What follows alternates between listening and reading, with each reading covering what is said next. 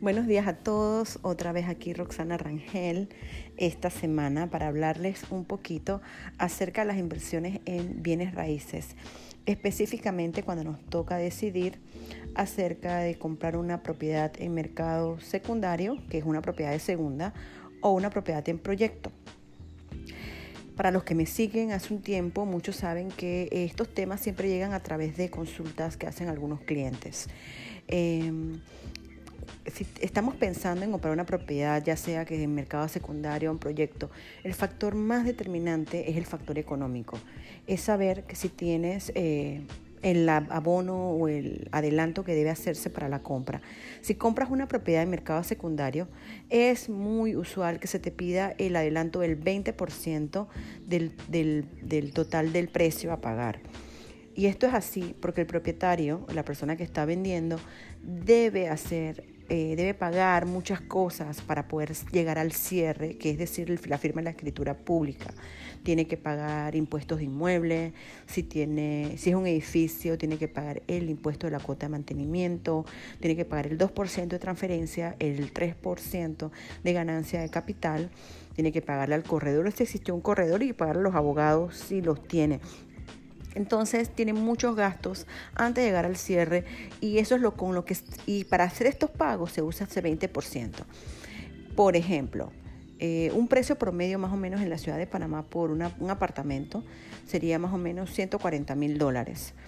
Eh, si estás buscando una propiedad de unos 7, 8, 10 años, es muy posible que el, propietario te exija el 20%, es decir, 28 mil dólares para llegar a la firma de la promesa. Si tienes este dinero, no hay ningún problema, tú simplemente sacas tus 28 mil dólares, eh, lo pagas y firmas tu promesa de compraventa, que seguramente se cerrará en tres meses eh, la escritura. Pero si no lo tienes, entonces ahí debes considerar eh, la compra de un proyecto. ¿Cuál es la ventaja de comprar una propiedad en mercado secundario? Eh, hace más o menos, de hace 5, 7, 8 años, las propiedades eran eh, los metrajes de las propiedades eran mucho más grandes de lo que encontramos ahora. Y las distribuciones eran distintas, porque claro, al tener más espacio, las, las distribuciones son, son, son, son mejores, el espacio es más grande, los techos son más altos. Eh, y esa es una ventaja. Si estás, si estás buscando algo que es en, en cuanto a espacio, esa sería una, de las ventajas. Lo otro es que tienes que ver, te, hablé de una propiedad de 7, 8 años, pero hay gente que le gustan propiedades eh, mucho más viejas, este, que algunas veces si la propiedad es mayor de 15 años, pues tienes una propiedad que a lo mejor ya paga impuesto de inmueble, entonces a ti no te interesa estar pagando impuesto de inmueble de una vez. Son cosas a considerar. Eh, usualmente tiene que ver mucho con el factor económico, que para mí es el más importante. Y después, lo que la gente usualmente busca en una propiedad de mercado secundario es espacio. Ahora, eh, este es el momento para invertir. Como ya lo dije, lo he dicho varias veces a las que siguen mis redes sociales y que saben que yo tengo además de todo un blog. Este, yo he hablado muchas veces desde comienzos de este año que estamos, como estamos en un momento de recesión económica, porque esa es la realidad. Tenemos, tenemos ahora mismo factores económico-políticos que están afectando mucho el país. Este, muchas personas que tenían dos propiedades y que las alquilaban muy bien, pues ahora no se están alquilando, las tienen vacías y no quieren seguir generando gastos sobre la propiedad, pues las están vendiendo eh, a precios bastante razonables porque prefieren deshacerse de la propiedad que seguir creando un gasto. Entonces puedes encontrar buenas propiedades de mercado secundario eh, en este momento. Este es un momento para aquellos que, este, si estás buscando una propiedad y tienes el down payment hasta para una propiedad de 200 mil para comprar, si eres un inversionista profesional, es el momento para comprar. Ahora, eh, ¿qué lleva una persona a escoger un proyecto? Como bien he dicho, es el factor económico, ya que si yo cojo una propiedad que tiene eh, que va a entregarse en dos, tres años, yo tengo estos dos, tres años para pagar ese abono inicial. Los bancos usualmente financian un 85%, un 80%. Entonces, si el banco te financia un 85, un 80%, esa diferencia, ese 20% o ese 15%, tú tienes que pagarla eh, al proyecto. Entonces tú tienes todos estos años para ir abonando poco a poco, tienes tus dos años para abonar poco a poco hasta llegar a el 15% o el 20% y que el banco pueda financiarte con tranquilidad, no estás apurado. Eh, eso es lo que hace la diferencia. ¿Cuál es la desventaja?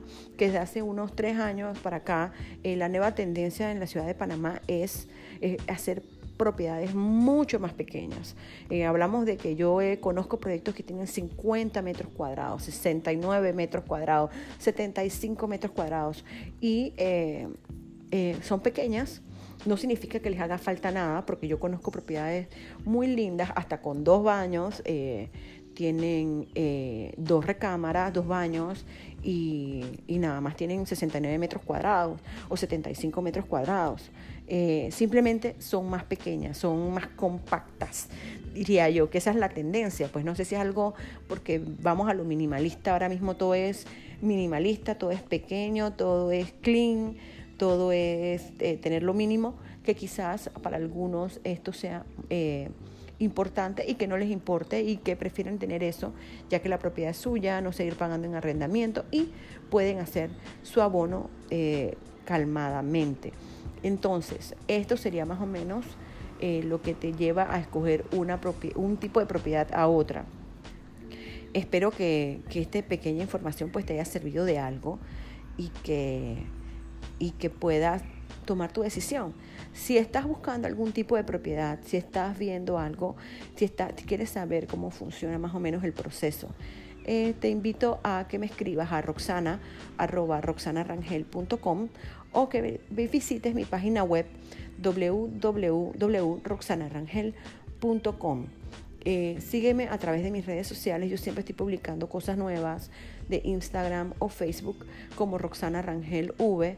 Ahí siempre en cualquiera de mis redes puedes encontrar siempre posts, eh, comentarios. En Instagram inclusive tengo eh, videos acerca de distintos temas legales. Así que si más o menos estás buscando alguna información eh, de, otro tipo o de cualquier tipo que creas que pueda servirte, verifica todos los episodios de mi podcast, verifica eh, lo que tengo puesto en mis redes sociales y a lo mejor puede servirte. Entonces nos vemos pronto. así que hasta luego.